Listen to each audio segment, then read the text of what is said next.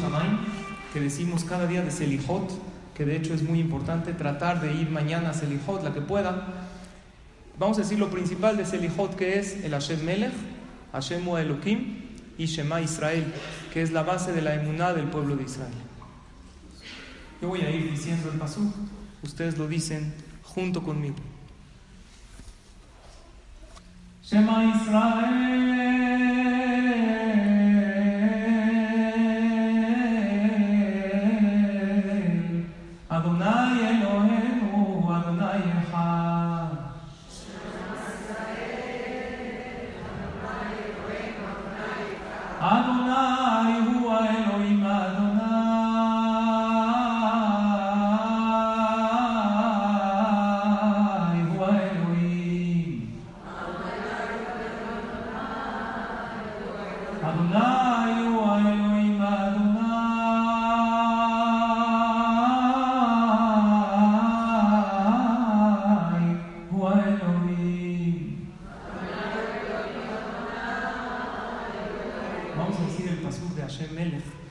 es el pasuk que manifestamos el reinado de Akadosh Baruj.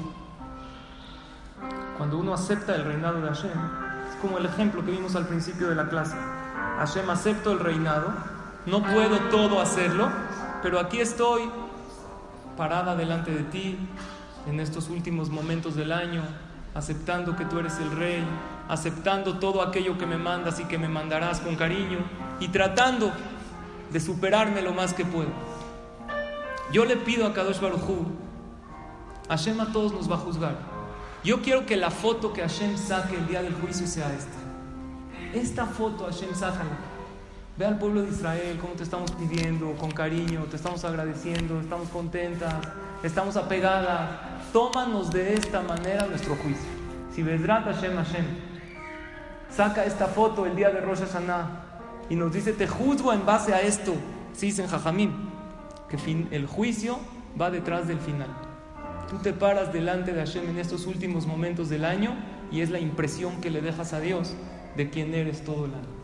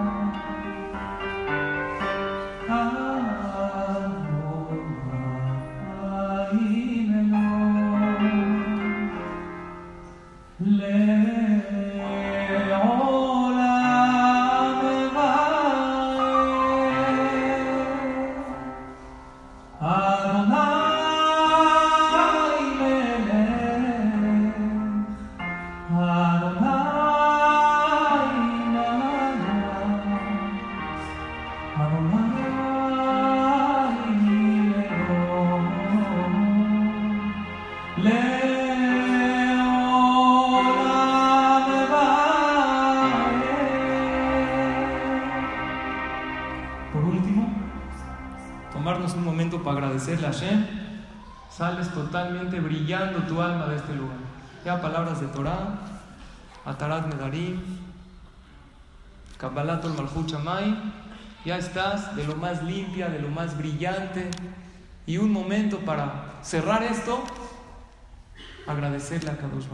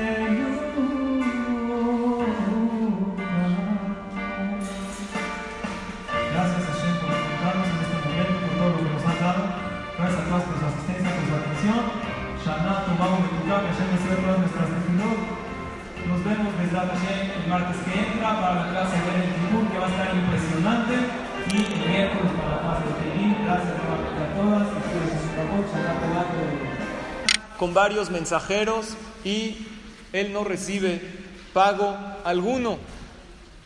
El rey intenta por otros medios y no le pagan. Finalmente decide el rey mismo ir a cobrar la deuda. El rey va con toda la dureza, voy a cobrar y si no me pagan, voy a embargar. Y llega con un ejército con él para cobrar esta deuda. La gente de la ciudad se enteran que el rey viene en camino que el rey viene en camino y va a empezar a embargar y va a arminar los dictadores anteriormente, cuando alguien no acataba, no hay juegos, le cortan la cabeza. Se puso la gente de la ciudad muy nerviosa. El rey cuando iba en camino, antes de llegar a la ciudad, salen las personas más importantes de la ciudad, los dirigentes, el alcalde, las personas que son más importantes económica o socialmente. Y antes de que el rey llegue a la ciudad, lo interceptan y le dicen su majestad. Es verdad que nosotros le debemos, pero no tenemos, como dicen en México, debo no niego, pago no puedo. ¿Qué hago? Te debo, pero no tenemos. No es de que nos revelamos a usted, simplemente no tenemos. Quisiéramos, por favor, pedirle clemencia. Cuando el rey vio que antes que lleguen a la ciudad llegaron a pedirle perdón y a reconocer su reinado y su poderío, ¿qué hizo? Les quitó una tercera parte de la deuda. Si debían 100 mil, ¿cuánto les quitó? 33.3. Nada más quedan dos tercios. Cuando llega el rey a los portones de la ciudad, salen delante de él todos aquellos que pertenecen a la clase media, a la sociedad, de la ciudad y salen y le dicen, Señor Rey, es verdad que le debemos mucho, pero el problema es que no tenemos, no es de que nos rebelamos, no es de que no pagamos por no aceptar su reinado hacia usted, sino simplemente no tenemos. Cuando el rey vio esto, se llenó de piedad y perdonó el segundo tercio. Finalmente el rey dice, bueno, queda un tercio, lo tengo que cobrar. Llega el rey al centro de la ciudad, al zócalo de la ciudad, ya predispuesto a cobrar esa deuda sí o sí, ese tercio que queda, ese 33.3 que queda. Y ahí salieron todos los de la ciudad, todas las clases sociales, aún los empleados, aún aquellas personas que estaban asalariados, dejaron sus trabajos por orden de los dirigentes de la ciudad y todos fueron a pedirle clemencia al rey que los perdone. Y le dijeron, reconocemos la deuda, pero ¿qué hacemos? No tenemos. En eso el rey perdonó ¿Qué perdonó? El último tercio. Este es el ejemplo que trae el Tur. Dicen Jajamim lo siguiente: Akadosh Barujú nos manda a cobrar la deuda. Una vez al año viene a cobrar deudas. ¿Deudas de qué? Yo tengo deudas con Dios. Cada vez que la persona falla, tiene un error, desobedece la palabra de Hashem, crea un saldo en contra. Y Hashem tiene que mandar a cobrar.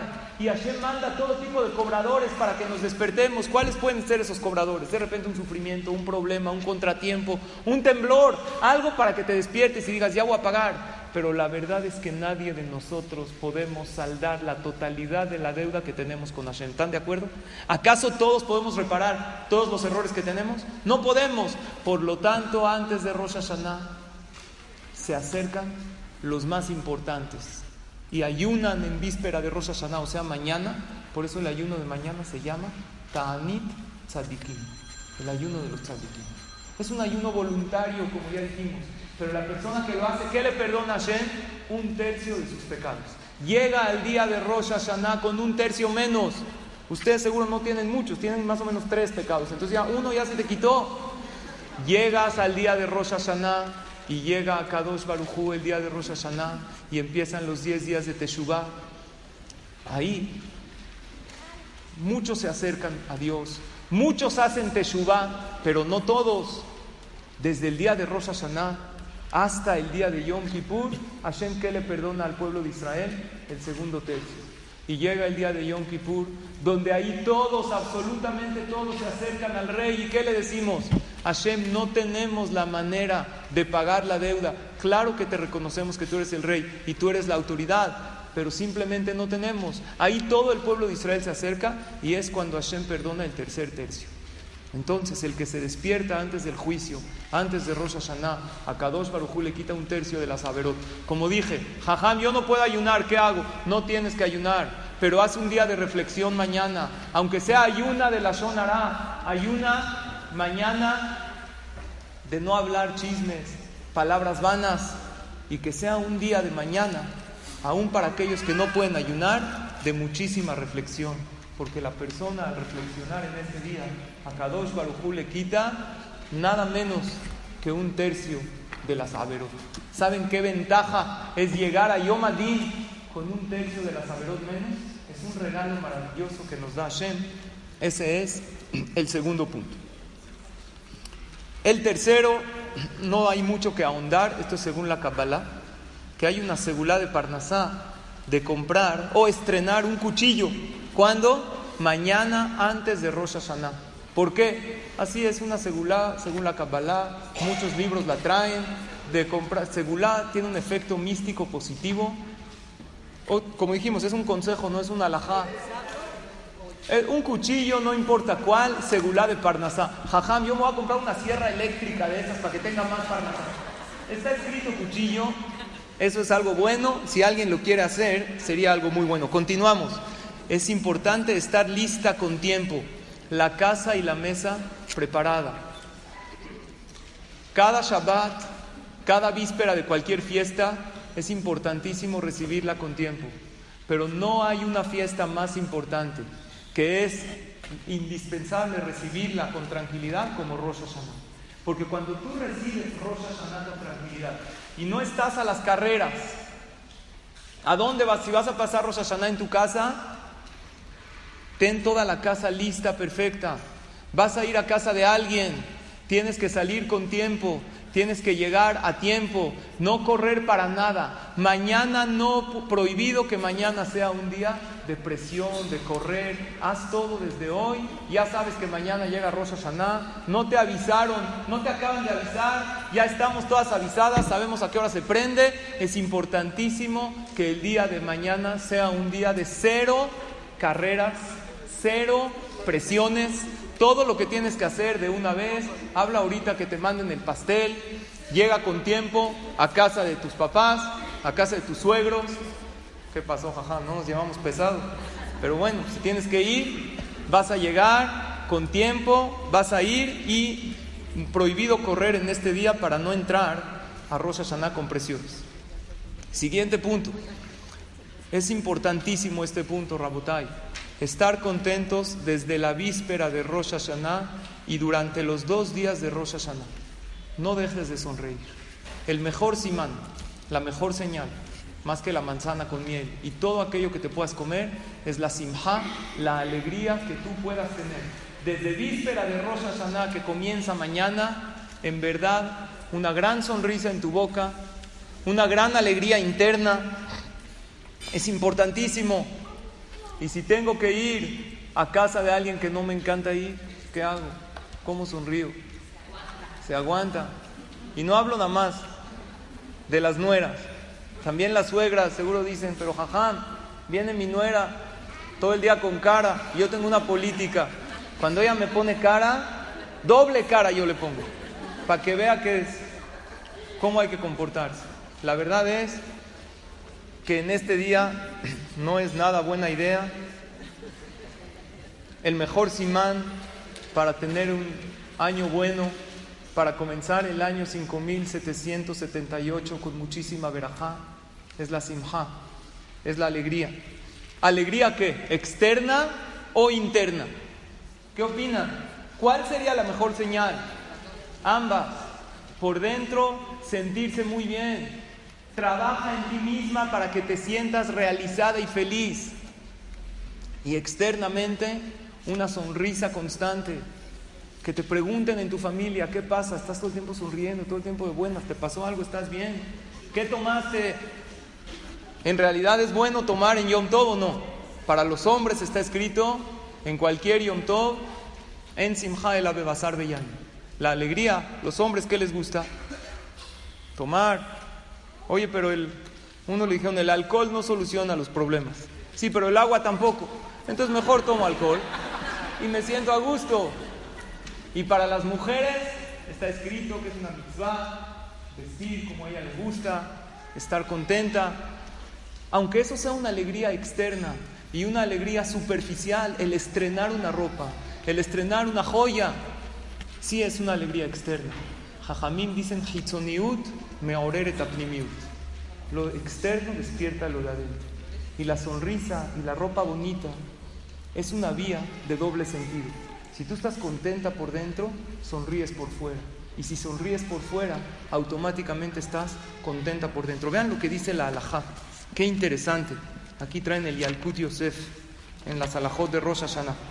Y Tametz Bejol Kojo, que se esfuerce con todas sus ganas. Leishlot Beitzro, dominar su Yetzer Hará. Leval Yabol de Kaz Beakpada. Que de ninguna manera haya un enojo. Y Akpada, ¿saben qué es Akpada? Enojo interno, ni siquiera por dentro.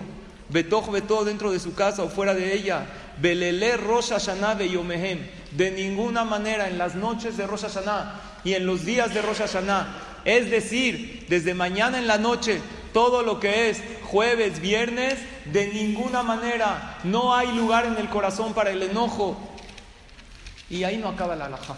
Trae un pasuk de Shelomo Amelech que me encanta citar. Betov ere mi gibor, umoshel berujo mi Qué bonito pasuk. Es más grande ere japaim. ¿Qué es ere japaim? El que domina su enojo que el más fuerte que puedas conocer.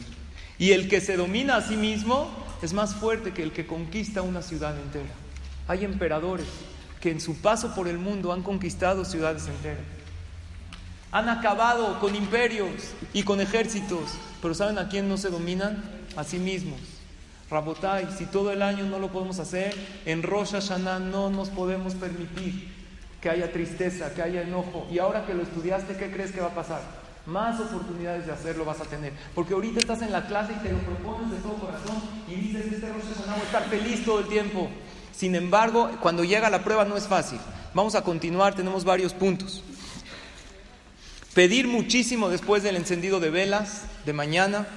Entre paréntesis pusimos que hay una segulá. Es bueno decir la aftará del primer día de Rosh Hashanah para pedir para tener hijos. En el mahzor de Rosh Hashanah, después de la lectura de la Torah del primer día, hay una porción de la aftará. ¿Qué es la aftará? Los profetas, los nevín.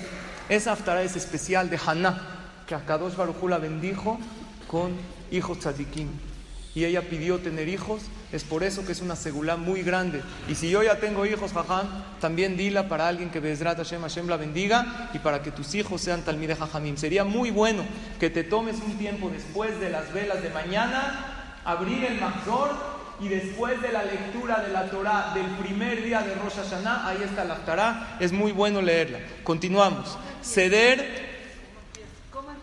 Eh, no recuerdo exactamente si quieren, se los puedo también mandar por mensaje. Después de la lectura de la Torah del primer día, ahí está la Aftara. Ceder y no hacer ningún pleito bajo ninguna circunstancia y pídele algo a Kadosh Barujú cuando cedas. En, los días de Rosh Hashanah y Amim Tovim pasa uno con la familia, el ceder y el decir, ¿sabes qué? Tú quieres así, adelante. Eso es un momento muy grande para pedirle a Hashem. Y Hashem te debe responder tu tefilá en el momento que tú cedes por tu compañero, principalmente por tu pareja. Porque Hashem te dice, cuando tú cedes, te estás comportando como yo. A Kadosh Barujú lo que lo caracteriza es Ere Hapaim. A Kadosh Barujú espera, a Kadosh Barujú aguanta, te deja hacer como tú quieres hasta que entiendas cómo deben ser las cosas. Compórtate en estos dos días igual que Hashem. Si nos da tiempo les voy a contar una anécdota increíble que me pasó. Decir las peticiones correctas del ceder, a veces le damos más importancia a lo que es el comer los imaní, pero más importante aún es decir aquellos y razón que después de cada cosa, antes, perdón, de cada cosa, se dice y después se come. Comer los alimentos y pedir lo que deseemos, no solamente lo que está escrito en el Mahzor, también debe uno pedir. Hemos ya mencionado cuando en clases anteriores a Rosh Hashanah, en años pasados, en el momento de la manzana, que tú pides esa dulzura, concéntrate en aquello que quieres para ese año. Mencionamos en una ocasión que la palabra tapuaj, que es manzana, también viene de la etimología tafuaj, que es inflar. Y puedes pedir que se infle, que se infle qué? La cartera, no me vayas a inflar de aquí, si no es por un bebé, que eso sí, lo aceptamos con mucho gusto. Pero pide a Kadosh Baruj abundancia. Cuando se come la granada, una de las cosas maravillosas que pedimos, mitzvot karimon, que nos llenemos de mitzvot. Hay una mitzvah que se te dificulta hacer. Hay esa mitzvah que llevas años tratando y por diferentes cuestiones, por la familia, por tu entorno, no puedes hacerla, pídele a Kadosh Baruj que este año te dé la oportunidad de cumplir esta mitzvah que hace mucho tiempo quieres. Es bueno madrugar ambos días, está escrito que es muy bueno, no obligatorio otra vez. Esta está en la parte de consejos. El que madruga, el café lo ayuda. Y a Kadosh Baruj también. Es bueno en los dos días de Rosh Hashanah pararse temprano a leer Teilim, a reflexionar, estudiar Torah, de preferencia Teilim. Es muy bueno pararse en ambos días de Rosh Hashanah, o sea, jueves y viernes, antes de las 6:12 de la mañana. Si uno no puede, no importa. Y si no, antes de las 7:24, que es la salida del sol. ¿Ok? Esto es en horarios de México. Por aquellos que nos están oyendo en nuestro podcast en otro país, no aplica, por favor. Gracias. ¿Ok? Es muy importante pararse temprano, leer Teilín, tiene muchísima seguridad. Si no puedes un día, a lo mejor el otro día. Y si no puedes 6.12, hazlo 7.24. Te paras, lees Teilín. Generalmente a esa hora no hay tantos quehaceres en, en el hogar. Puedes leer Teilín un buen tiempo. Ya cuando los niños necesiten la atención de una mamá, hay que cerrar el libro de Teilín y dedicarse a lo que uno debe hacer. Y por último, respetar esta fiesta mejor de lo que hemos hecho otros años. Proponte que este Rosh Hashanah voy a respetarlo mejor, incluso el Shabbat Chuba posterior a Rosh Hashanah. No vamos a decir todas las alajot, todas las conocemos, la mayoría de las alajot, aunque en realidad yo no soy de aquella persona que respeto al 100%. ¿Qué te parece si le subes dos rayitas este año a respetar Rosh Hashanah un poquito mejor? Cada quien en su categoría. Las alajot son iguales que Shabbat con la diferencia que se puede prender de un fuego ya encendido como Yom Tov. Entonces lo que podemos subir es un poquito menos uso de aparatos electrónicos, los que todavía no respetamos bien. A lo mejor algo al Yedegoy que yo estaba acostumbrado a hacerlo, pero este Rosh Hashanah me voy a proponer que sea mejor que el Rosh Hashanah pasado para pedirle a Kadosh Baruj con toda razón que tenga un año mejor que el pasado. ¿Perdón? Sí, sí la muchacha la puede conectar en Yom Tov. Eh, quisiera, hay, claro, varias preguntas de lo que es Yom Tov. Eh, Bezrat Hashem las podríamos ver después de la clase, pero en términos generales, el Goy puede hacer muchas más cosas en Yom Tov en Shabbat. Consulte con su rabino de cabecera, Bezrat Hashem, para ver cualquier duda de alajá. Antes de pasar a las alajot, quisiera contarles algo maravilloso. Sucedió empezamos a sucedió hace 200 años en Europa, no, sucedió hace 10 meses aquí en Tierra Azteca, ¿no? en México, un más impresionante en este Beta El día, en el mes de Heshvan del año pasado, hicimos el recuerdo, el aniversario de Rachel y Menú. Y dimos una plática, muchas de ustedes asistieron y encendimos varias velas las cuales se subastaron el dinero a la tzedakah, ya se habían subastado previamente. Y antes del evento, una señora habló para pedir que ella quiere prender la vela de Rachel y Menú para Bezrat Hashem, que Hashem la bendiga con hijos. Entonces le dijimos que claro que sí. Después de dos días habla otra señora y dice que ella también quiere prender la vela de Rachel y Menú para aprender y para pedirle a Hashem, en el aniversario de Rachel, para pedirle a Hashem algo que ella quería. Entonces le hablamos a la señora número uno y le dijimos, ¿qué cree? Habló otra persona, no, pero yo la pedí, sí, ¿qué les parece si prenden las dos? Hay lugar para todos, no hay problema. Prender una vela Leilun Nishmat es una mitzvah. No, es que yo quiero tener la exclusividad. ¿Para qué? Porque yo quiero ser la que le pida a Hashem en ese día, en ese evento. Le explicamos que no hay ningún problema, no hay sensibilidad en esto. El dar la tzedakah es una mitzvah, el prender la vela es una mitzvah. Y, yo le mencioné esto: si usted la prende, va a tener doble zehut. El zehut que la va a aprender usted y va a pedirle a Hashem que Bezrat Hashem le dé hijos pronto. Y el zehut que le va a ceder a la otra señora que también prenda con usted. No quería, no quería, le dije, es muy, importante. Está escrito en la Lajá, una persona que tiene que subir al Sefer Torah. Es muy bueno subir en estos días, y Yamim Noraim, si cuando Bezrat Hashem sube tu esposo, sube tu hijo, desde el lugar en Bezrat Hashem, pide la Hashem. Es un momento muy especial. Las Neshamot, hombre y mujer, están vinculadas. Es algo muy grande. Sin embargo, dice la Lajá, hay algo más grande que subir al Sefer. Si otro quiere subir y para evitar pleitos le cede uno al otro, eso es más grande que subir al Sefer. Y si va a subir Leilu Nishmat para hacer Ashkabah, aquel antepasado, aquel ser querido desde el Shamaim está más contento con aquella acción que tú hiciste de cederle al compañero, que él suba al Sefer y eso eleva su Neshama más que si tú hubieras subido al Sefer y decido Kadish y haber dicho Kadish. Vean qué grande. Le platiqué hasta que la señora después dijo, está bien, ¿sabes qué? Ya, que prenda la otra. Pero hazlo de buena gana. es doble de Jud. Vas a aprender tú, va a aprender la otra. Hace tres semanas me invitaron a un Brit Milá. Aquí en el Beta Knesset. Pero no fue un Brit Milá de un niño, fue un Brit Milá de gemelos. Yo le dije dobles de Jud y ¿qué creen que tú? A Kadosh Baruj le mandó doble verajá. Hagan la cuenta, hace tres semanas, ¿cuánto tiempo pasó de Heshvan?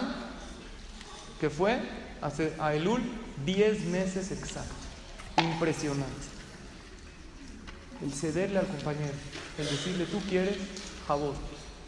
Si tú quieres así, alegra al otro, dile, ¿cuál es el problema?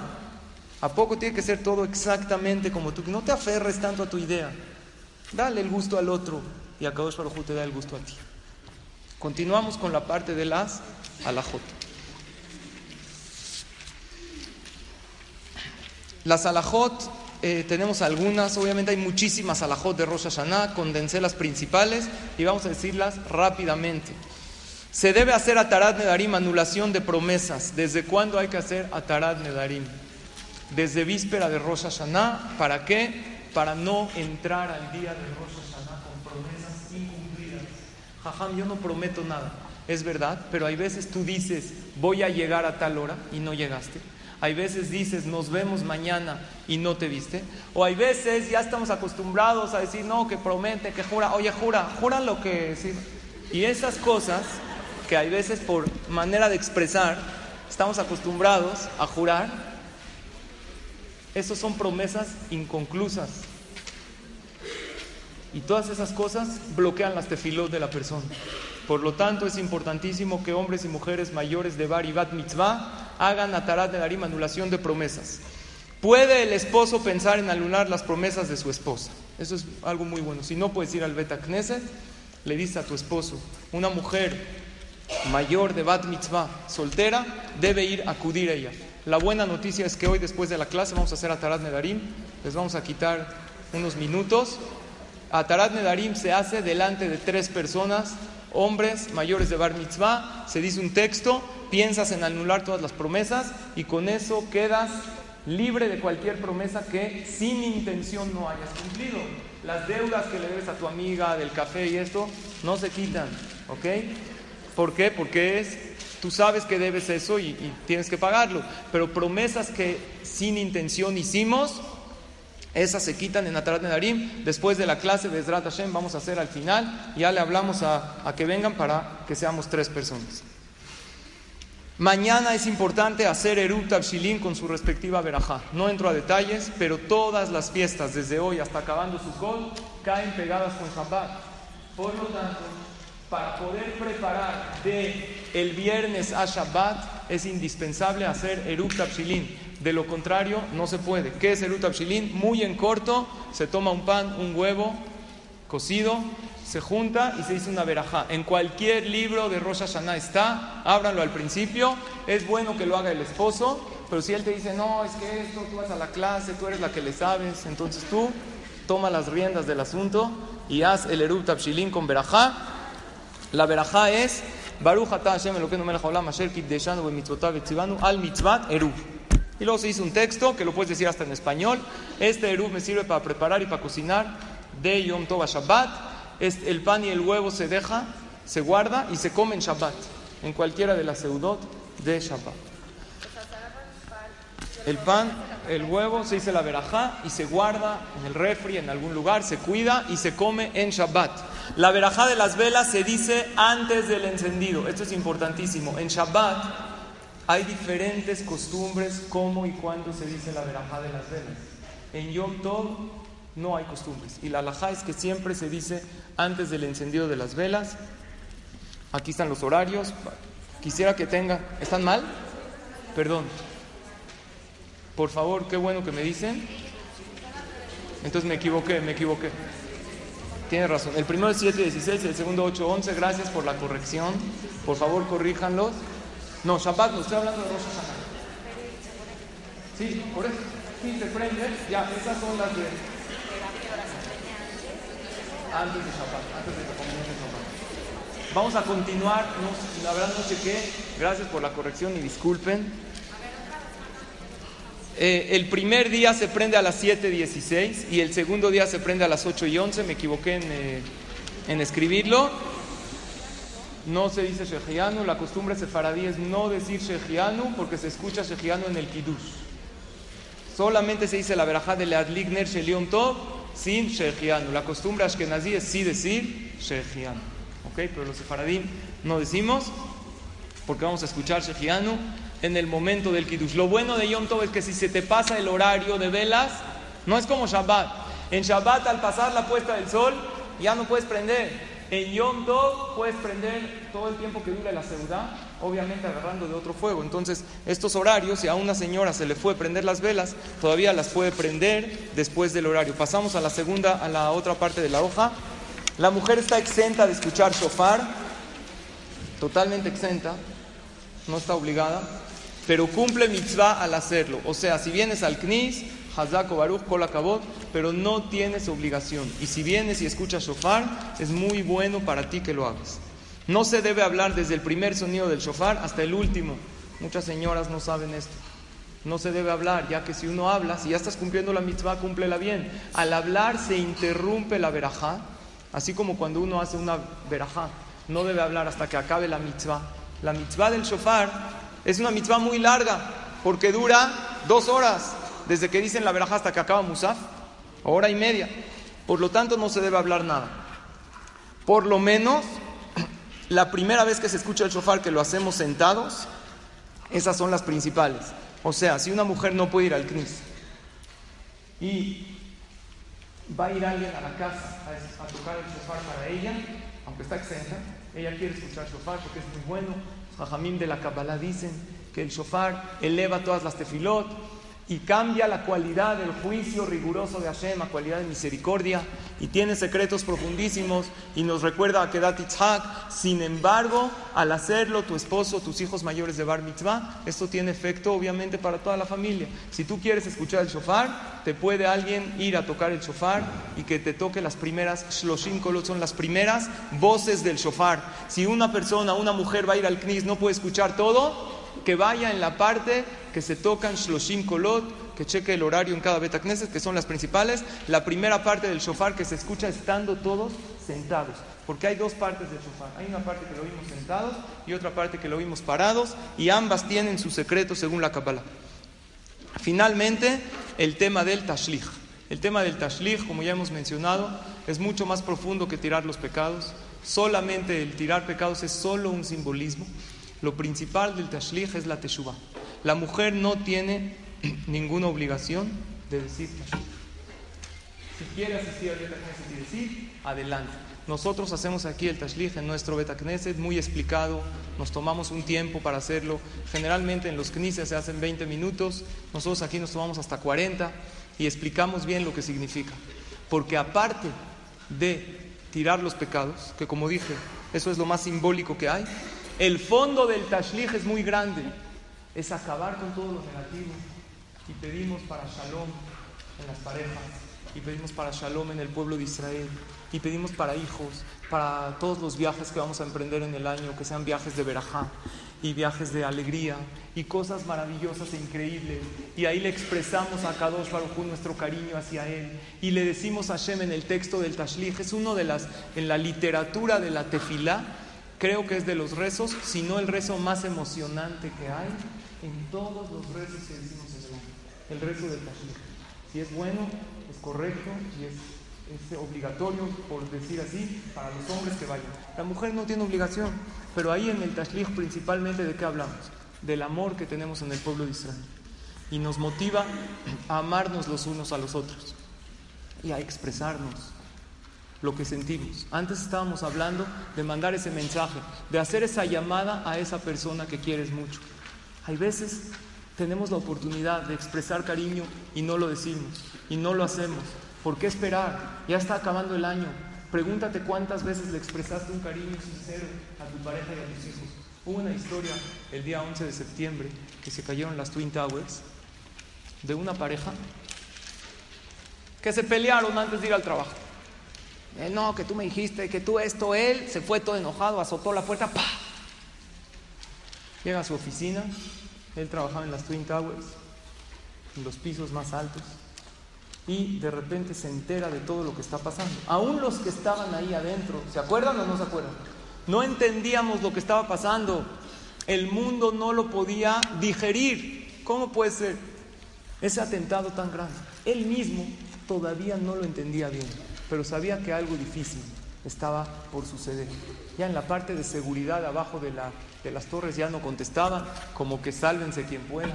Unos barminan se aventaron, otros y cosas, historias muy fuertes. Él sabía que tenía pocos segundos. ¿Qué hizo? Se acaba de pelear con su esposa hace media hora. ¿Qué hizo? Le habla por teléfono. ¿A qué? A rayársela toda. Ya, ¿sabes qué? Ya que de una vez. No. Le habla por teléfono. Ella ve el número de él en el identificador. No sabía qué estaba pasando. ¿Qué dijo? No contesto. ¿Qué le pasa? Vuelve a sonar. No le contesto. Que sé qué, ya va a pedir perdón, ¿verdad? Ya lo conozco. Siempre me hace la misma. No contesto. Y en la noche a ver si lo volteo a ver. Cuando él vio que ella no contestaba, le dejó un mensaje. Y el mensaje decía lo siguiente. Querida esposa, el día de hoy nos peleamos me equivoqué en hablarte de esa manera. Discúlpame, eres lo más hermoso que tengo en la vida. Le agradezco a Dios todos los días. Y si no todos los días, me he equivocado en no valorar la maravillosa pareja que tengo a mi lado. Ya no pudimos hablar, pero si quieres ver qué me pasó, prende la tele y verás. Y ¡pa! Cuelga el teléfono. Ella oye el mensaje y se da cuenta, ella no había visto la tele, estaba ahí con su café. Prende la tele, vuelve a poner el mensaje y se da cuenta que ella no le tomó la llamada. Y después ella habló con una persona, con un psicólogo reconocido, y dijo, años ya han pasado y no me perdono a mí misma. ¿Cómo por un orgullo no le tomé la llamada? Hubiera hablado con él, hubiera dicho lo mucho que lo quiero, le hubiera dicho que lo perdono, y esta mujer vivirá el resto de su vida con el cargo de conciencia de por presunción, por orgullo, esa guerra de orgullo que nos acaba de no tomarle la llamada a alguien que quería expresarle un perdón sincero. Y la pregunta es, ¿qué esperamos para que ya está acabando el año?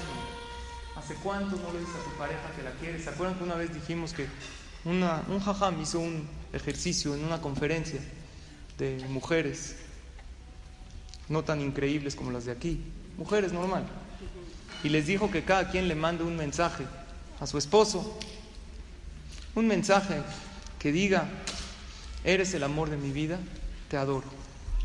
Y que lean fuerte la respuesta que su esposo le, escribió. Y se recibieron respuestas increíbles. Uno le contestó, ¿qué le hiciste al coche?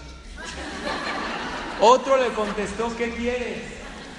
Otro le contestó, no vamos a pasar Roshaná en casa de tu mamá, hágalo. Otro le contestó, la más fuerte. O me dices para quién estaba dirigido este mensaje, o algo difícil va a pasar. ¿Por qué estamos tan bloqueados?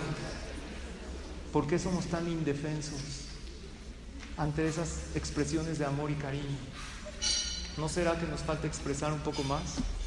Hoy es el día, ya estás en el último día del año, empieza hoy en la noche. ¿Cuánto más vas a esperar? Cada te quiero también es una mitzvah. Cada expresión de cariño también se te cuenta en la balanza el día de Rosh Hashanah.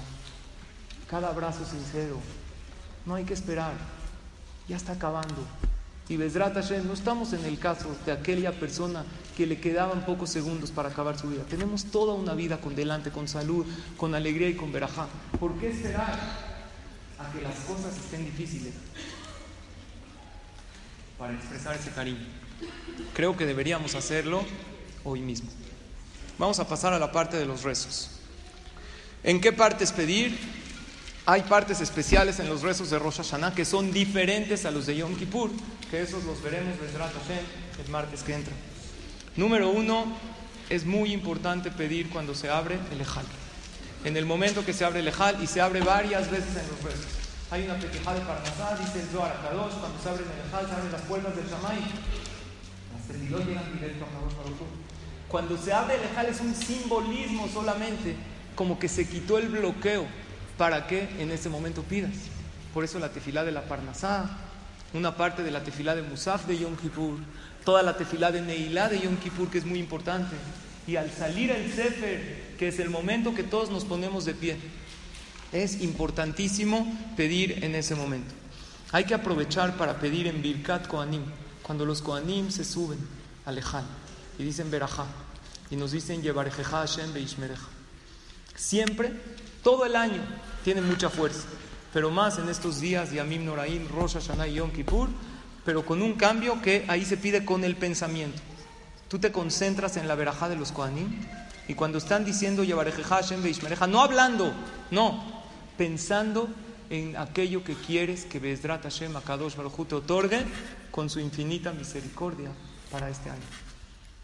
En el shofar obviamente no pusimos, ya hemos mencionado en otras clases que en el shofar no se pide nada. El shofar es un momento para reflexionar, para hacer teshuvah, para pedir que suban las tefilot. ¿Qué tefilot? Las que pedí, las que voy a pedir. Pero no se pide nada en el momento del shofar, es un momento que se hace una mitzvah. Decir Teilim lo que uno pueda. Es muy importante en la parte de los rezos el tiempo que tengas, decir Teilim, pero enfatizamos no cuando se debe convivir con la familia. Estás a la mitad de la ciudad y tú con tu Teilim, me pasas el aguacate y, y, oye, me das esto, y, y. No, no es momento, hay momentos para todo. Si es una ciudad festiva, se debe convivir, se debe sonreír, se debe platicar. Y esto es lo correcto. Acaba la ciudad, tu birkata mazón con cabaná, se va la gente uno a acostar, no esto ten tu teilín, más vale hablar con los hijos, interrumpir un poquito el teilín, no pasa nada si hablas entre una cosa y otra para atender a un invitado, y vas diciendo así tu teilín sin incomodar a los demás, te conectas con eso. No hay obligación para la mujer de asistir a la sinagoga. Si puede la mujer asistir sin desatender a sus hijos, mejor en el momento de shofar y de musa. Y sabemos, ya mucho se ha hablado, cómo debe la mujer asistir. No estoy hablando en este momento de la parte del recato, que ya mucho se ha hablado por el cabo del Beta Knesset. También del comportamiento, el silencio es importantísimo en el momento de las tefilot. De hecho, dicen Jajamín que el silencio es más importante que el rezo. No lo pueden creer. Es más importante el silencio que el rezo. El rezo hay un hazán. Si una persona llega al Beta Knesset, teóricamente no sabe rezar nada, no sabe leer, no hay mazor en español, y simplemente llega al Knis, se para, no habla una sola palabra, pero contesta cada amén, cada barujú baruch shemó, y pide con su corazón y con sus palabras. ¿Cumplió o no cumplió? 100% sí. Es lo que él sabe, lo que él puede. En cambio, si uno habla, y entiendo porque nos encontramos todos, y hay una, y de repente llega la otra, y tú dices, ¿qué le pasa? ¿No es desfile de modas? ¿Qué se cree? Y la verdad yo creo que sí es desfile de modas. Que delante de Akadosh Barujú, todas y cada una desfilamos de manera individual. Y Hashem ve cómo estamos, cómo vas a estar, qué te planeas y qué te propones y cómo te proyectas para el año que entra. Y así como en un desfile de modas, aquella modelo pasa ahí por la pasarela para que se vea bien y ve cómo caminar y cómo comportarse. Cada una, cada uno del pueblo de Israel pasamos delante de Hashem y hay que estar con un aspecto increíble y cada tefilá es una joya y esa alegría es un vestido precioso y esa manera de comportarte con los demás y hablar con amabilidad y guardar silencio en la tefilá te da un aspecto increíble y te sube puntos para aquel desfile de modas que tenemos delante de Akadosh Barujú a ver cómo estamos. Sí lo es. Es ese desfile que Akadosh Barujú nos ve y nos pasa uno, uno por uno. No te limites solamente a pedir, también agradece. Hay algo increíble que a mí me ha pasado, las, las invito a que lo hagan, a mí me funcionó. Es correcto hacer una lista de peticiones y agradecimientos, guardarla en algún lugar para verla antes del próximo Rosh Hashanah. Por favor, hagan esto. Haz una lista, claro que sí, de peticiones, lo que le quieres pedir a Hashem para este año. Haz una lista de agradecimientos, que de verdad es interminable. No podemos hacer una lista de agradecimientos. Porque si empezaríamos a analizar tantas y tantas cosas que Akadosh Baruj nos ha dado, empezar nada más por el cuerpo humano, es imposible agradecer. Entonces, agarra tu lista de agradecimientos de las cosas increíbles que te sientes muy agradecida, muy especial, a lo mejor aquellas cosas que no esperabas que te sucedan. Este hijo que Baruch Hashem salió adelante, esta persona que se curó, y guárdala. Y no hay satisfacción más grande que ver el año que entra, esta lista de tefiló, cuántas cosas sí se cumplieron. Generalmente el Yetzerará nos va a enfocar en aquello, pedí mucho tiempo y no se cumplió. No tienes idea de las cosas que pediste y sí se cumplieron. Es increíble. Guárdala en tu Mahzor de Rosh Hashanah, después en Kippur y ábrela el año que entra. Vas a empezar a tachar tantas cosas. Esto que le pedí a Hashem ya me lo dio, salud. Esto que le pedí Hashem me lo concedió y es una salud. Es un ejercicio increíble. No dejes de pedir por los demás aquello que quieras para ti. Y aunque no lo quieras para ti, porque hay una segula, ¿no? Si yo quiero algo para mí, pido por el otro. Yo quiero Parnasá, entonces yo pido para ti Parnasá para que Hashem me dé. Pero aunque yo no lo quiera para mí, porque yo ya tengo, yo ya tengo salud, yo ya tengo hijos, pide por gente que sabes que necesitan algo, simplemente por el simple hecho de que lo necesitan. Porque si es verdad que por sistema hay veces uno lo hace, y hasta Jajamim aconsejan, ¿quieres algo? Pídelo por el otro y Hashem te lo va a dar a ti. Sin embargo, aunque no lo quieras, sabes que Él lo necesita. No te limites solamente a pedir, sino también a agradecer. No te limites solamente a ti, sino también a los demás. Quiero concluir, antes de hacer Atarat Medarim, con algo increíble, una anécdota que me marcó. En Israel en una boda llegó una señora, Hazita, una limosnera, con sus ropas rotas.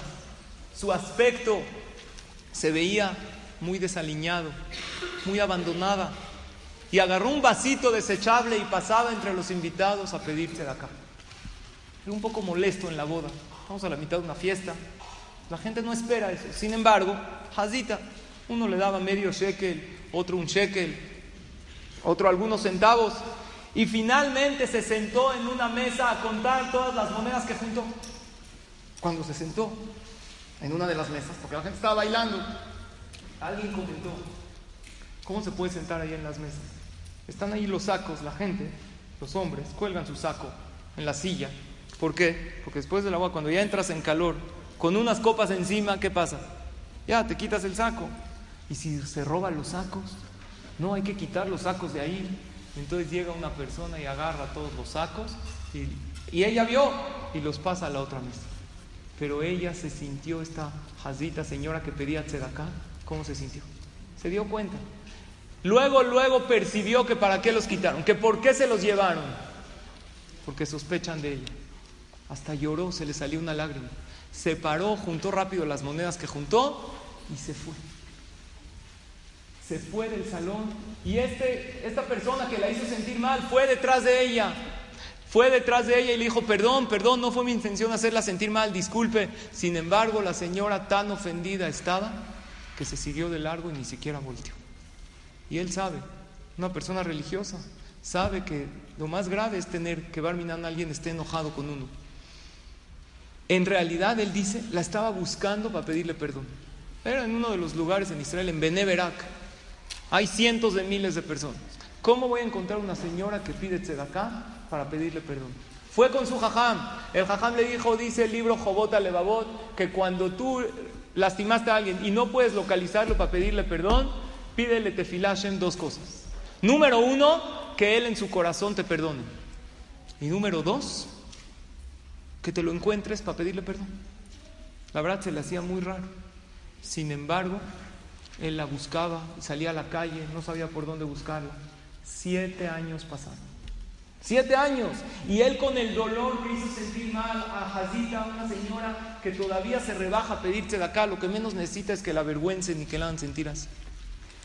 Cuando llegó estos días de Elul, de Rosh Hashanah, que sabemos que las puertas del Shamaim están abiertas, decidió pedirle tefilá muchísima tefilá hasta que se la encuentre. Y él ahí en el libro de Rav Silverstein trae, entré al Bet Knesset fulano a las 10.20 de la noche, me acerqué a Lejal hasta las 10.55, pone datos exactos. Estuve pidiéndote filá llorando, Hashem, permíteme que me la encuentre, le tengo que pedir perdón. ¿Cómo voy a acercar Rosh Hashanah y Yom Kippur? Siete años han pasado, yo la ofendí, la hice sentir mal en público. ¿Cuándo la voy a ver para pedirle perdón? Lo crean o no, el Señor sale del Beta Knesset y exactamente 10.55 de la noche está esta señora Hazita seguía pidiéndote acá, al parecer siete años no ha mejorado su situación. Seguía pidiéndote acá y le dijo, créeme que acabo de pedirle a Shem que te encuentre para pedirte perdón. Le dijo, hace siete años estás en el banquete y yo quité los sacos para que tú no te los robes. Y ella le dijo, claro que me acuerdo y me sentí muy mal en ese momento y pensé que no te iba a perdonar nunca en la vida. Por la verdad, el tiempo hace lo suyo y te perdono pero ya que estoy juntándote de acá, una lanita por el perdón. Le dio una buena tefilá. La tefilá hace maravillas. La tefilá hace maravillas en estos días. La, tefilá hace más maravillas con Kabaná y la tefilá hace más maravillas cuando agradeces y más maravillas hace cuando pides por los demás.